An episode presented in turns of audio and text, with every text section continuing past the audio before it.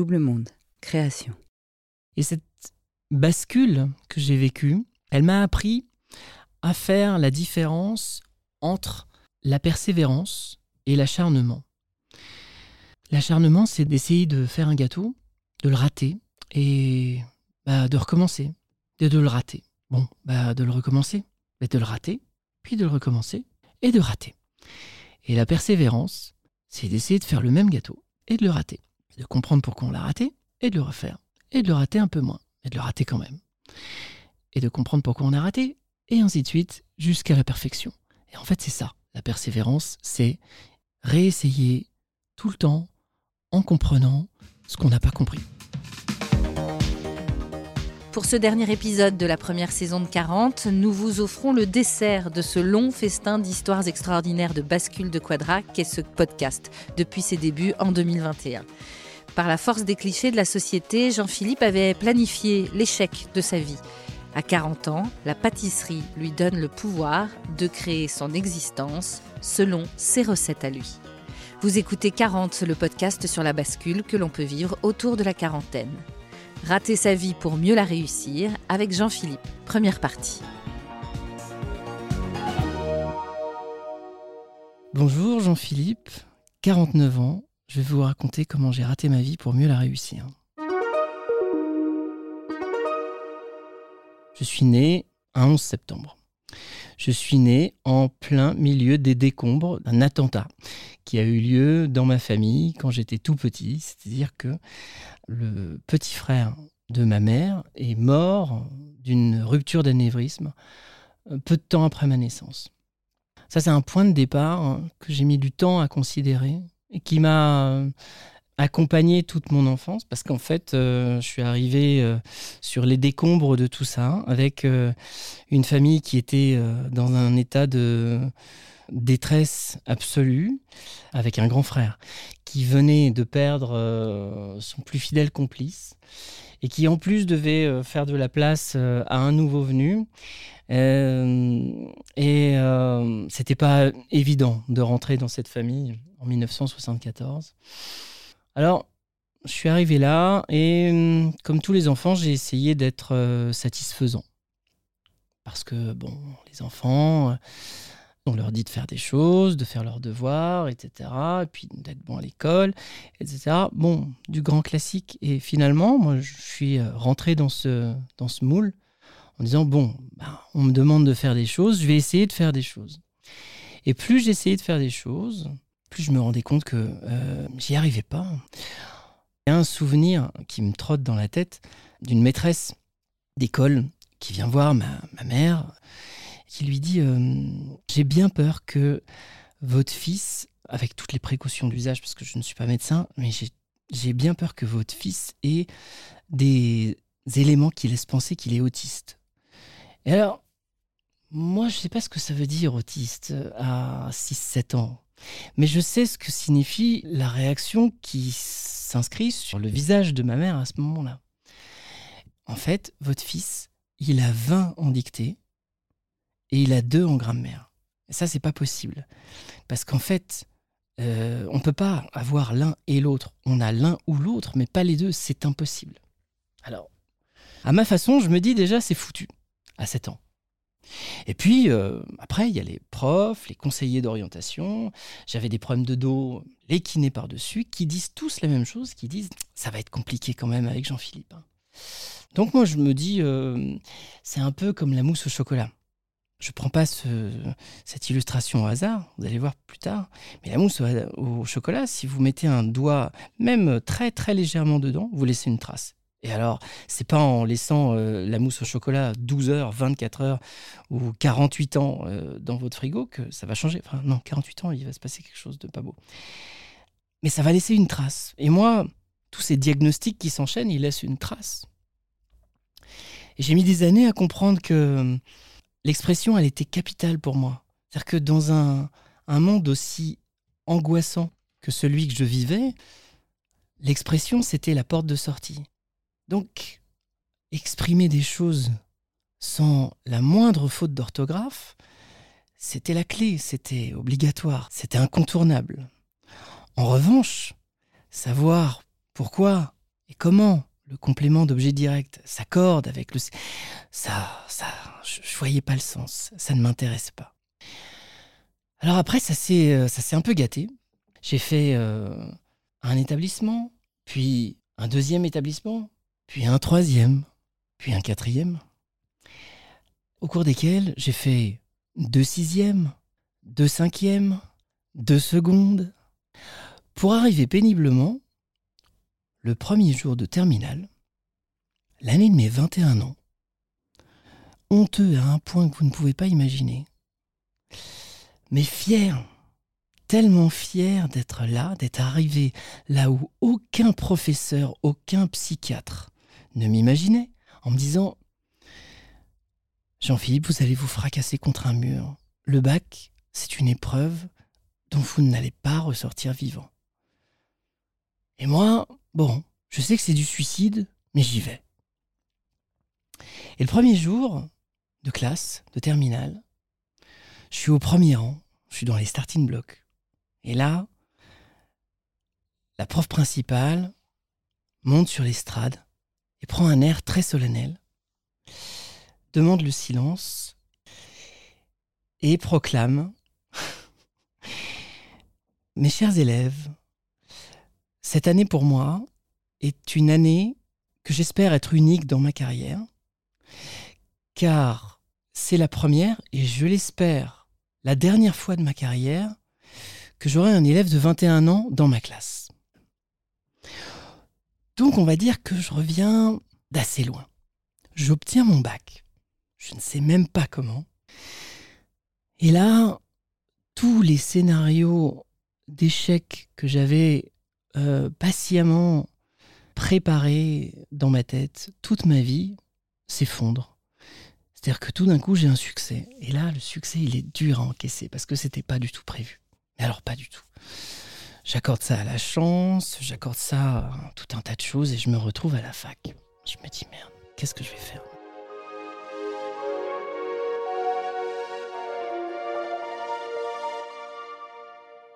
Je vais être en communication, parce que bon, la communication, voilà, c'est ce qui me caractérise à la Sorbonne Nouvelle.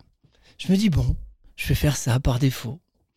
Je sais pas où ça me mène, mais les cours sont intéressants, j'apprends à faire du baby-foot, et on va voir où ça me conduit. Ça m'apprend des choses, ça m'apprend le goût d'apprendre, ça m'apprend euh, la science des signes, j'apprends la sémiologie. J'ai adoré. Je fais une année, puis une deuxième année, mais sans grande conviction. Je me dis, bon, je sais pas où ça va m'emmener tout ça. Et puis, euh, en cherchant vaguement, je trouve un poste, en lisant une annonce, un poste de euh, média planeur. Qu'est-ce que c'est que média planeur? Le, le, nom est sympa. Donc, comme le nom est sympa, il y a média, il y a planeur. Je dis, bon, bah, allons-y, coûte rien d'essayer, ça a l'air d'être une grande entreprise. effectivement, c'est une grande entreprise, la filiale d'un groupe américain de publicité qui a besoin de chair fraîche euh, en pleine bulle Internet. Et là, je me retrouve du jour au lendemain catapulté dans un monde où eh ben, j'ai un budget que me confient des annonceurs. Et ce budget, bah, mon job, c'est de le dépenser. Mon job, c'est de dépenser de l'argent. C'est amusant. Et donc, euh, pour dépenser cet argent, je, vais l'investir sur euh, un site internet, un autre site internet, euh, tous les sites que vous connaissez. Ces sites internet, tout ce qu'ils veulent, ben, c'est que vous investissiez chez eux. Et pour ça, ils sont prêts à tout. Et dans ce milieu de la publicité, en tout cas à l'époque, il n'y avait pas de loi qui régissait ça. Donc en fait, du jour au lendemain, je reçois une invitation pour euh, la finale de Roland Garros ou un petit week-end à l'île Maurice ou un tapis de souris personnalisé, etc. etc. et des déj et des petits déj et des dîners en pagaille. Et je vois mes chevilles grossir, grossir, grossir, grossir. À mesure que euh, cette bulle Internet grossit, elle aussi. Cette bulle Internet, elle finit par éclater. Elle éclate en 2001, en même temps que le 11 septembre, le vrai 11 septembre elle éclate dans ces eaux-là et bah, je me fais débarquer immédiatement parce qu'en fait, euh, du jour au lendemain, j'ai plus de budget, j'ai plus rien. Et euh, je me retrouve à la rue. Euh, avec un dégo surdimensionné, parce que pendant deux ans, ben, j'ai été biberonné à Jean-Philippe, vous êtes incroyable, vous êtes merveilleux. je me retrouve comme ça à la rue.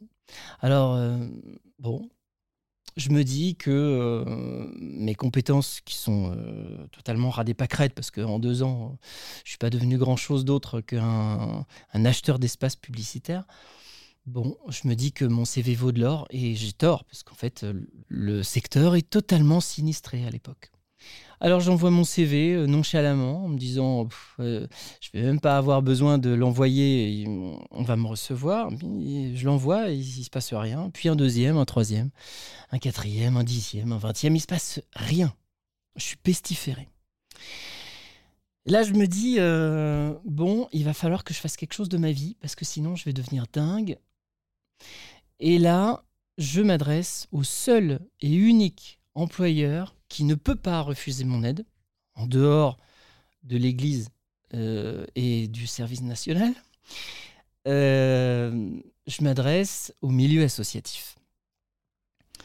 Et là, je me paye la cure d'amaigrissement euh, de mes chevilles de rêve. C'est-à-dire que après l'ego trip de la publicité, je me retrouve du jour au lendemain à accompagner euh, des enfants atteints de maladies graves. On appelle ça des enfants dont le, pronostic est réservé. Et qui ont des rêves. Qui souhaitent rencontrer euh, Pascal Obispo ou les L5 ou euh, nager avec les dauphins, bref, tout ça. Et moi, mon job, c'est de les accompagner là-dessus.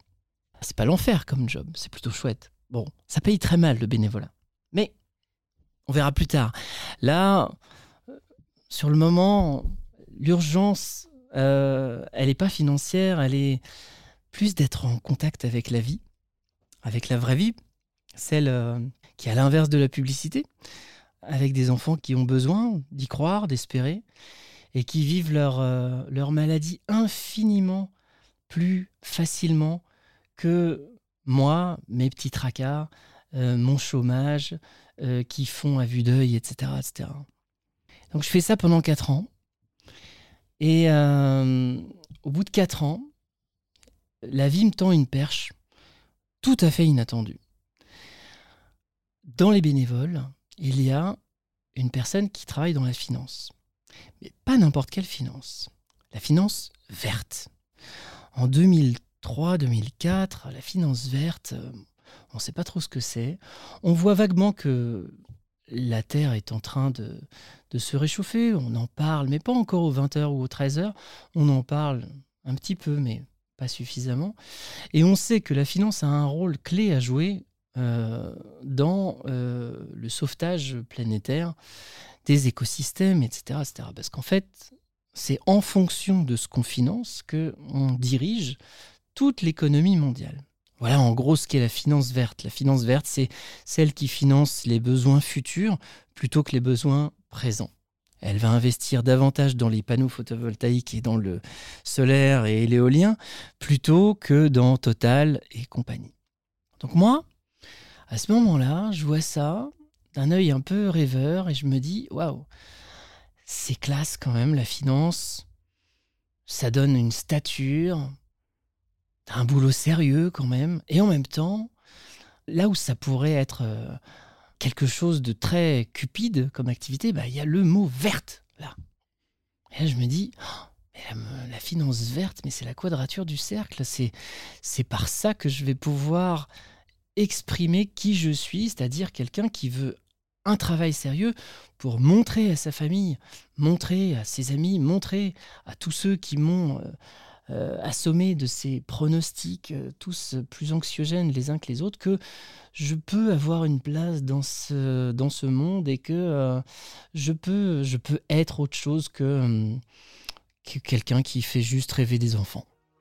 À partir de là, je fais mes premières armes dans la finance verte.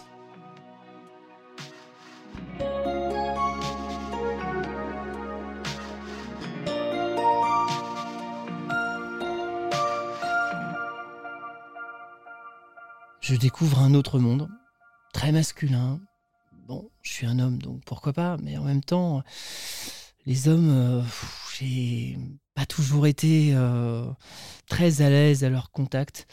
Euh, même en étant furieusement hétérosexuel, c'est c'est pas ma compagnie préférée. parce qu'il y a toujours quelque chose à prouver, il y a toujours celui qui veut pisser le plus loin, il y a toujours, il y a toujours une cuirasse à percer avant d'espérer pouvoir avoir un, dialogue direct. Chose qu'on peut avoir avec une femme assez facilement. Avec un homme, c'est plus compliqué. Il faut prendre le, la perceuse et puis il faut percer la cuirasse. Ça peut prendre des années. Donc ce milieu d'hommes, J'y vais un peu à contre-coeur. Je me dis, bon, allez, je vais dans la finance. Je laisse tomber le monde associatif. Mais alors, là, il se passe quelque chose que j'avais déjà vécu. J'avais vécu l'éclatement de la bulle Internet. Mais il a suffi que j'arrive dans le monde de la finance pour que la finance s'effondre. Et là, je me dis, je suis un oracle. Ça veut dire que partout où je vais, ça s'effondre. Donc, euh, mon métier suivant, je me dis, j'irai dans un truc qui peut pas s'effondrer. Je me mets ça dans un coin de la tête.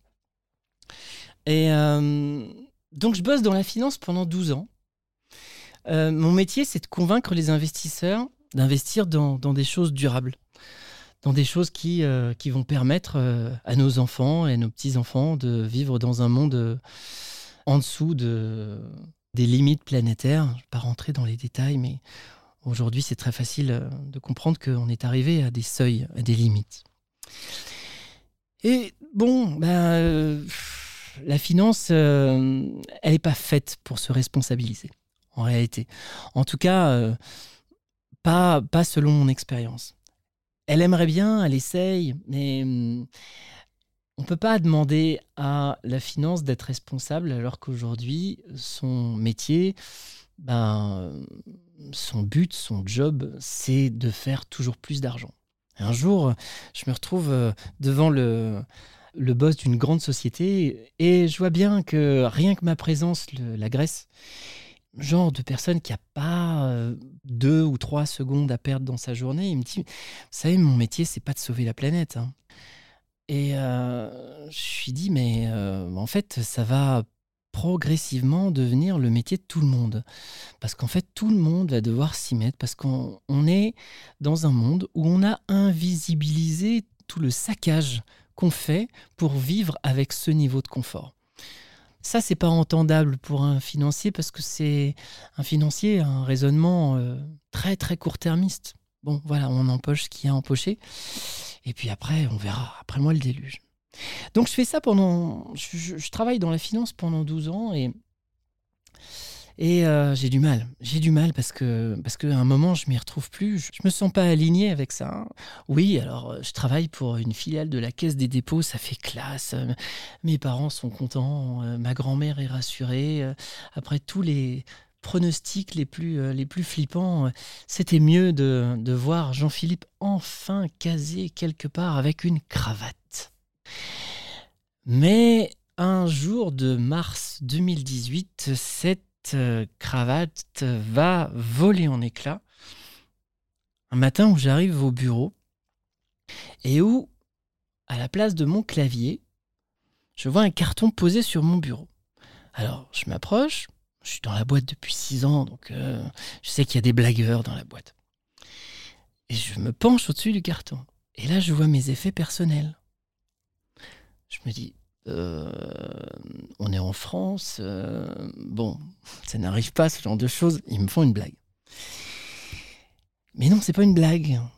Et je me retrouve comme ça, deux, trois heures après cette découverte, je me retrouve avec le même carton, posé devant moi, à la maison, avec une procédure de licenciement. Et là, je bascule. À suivre.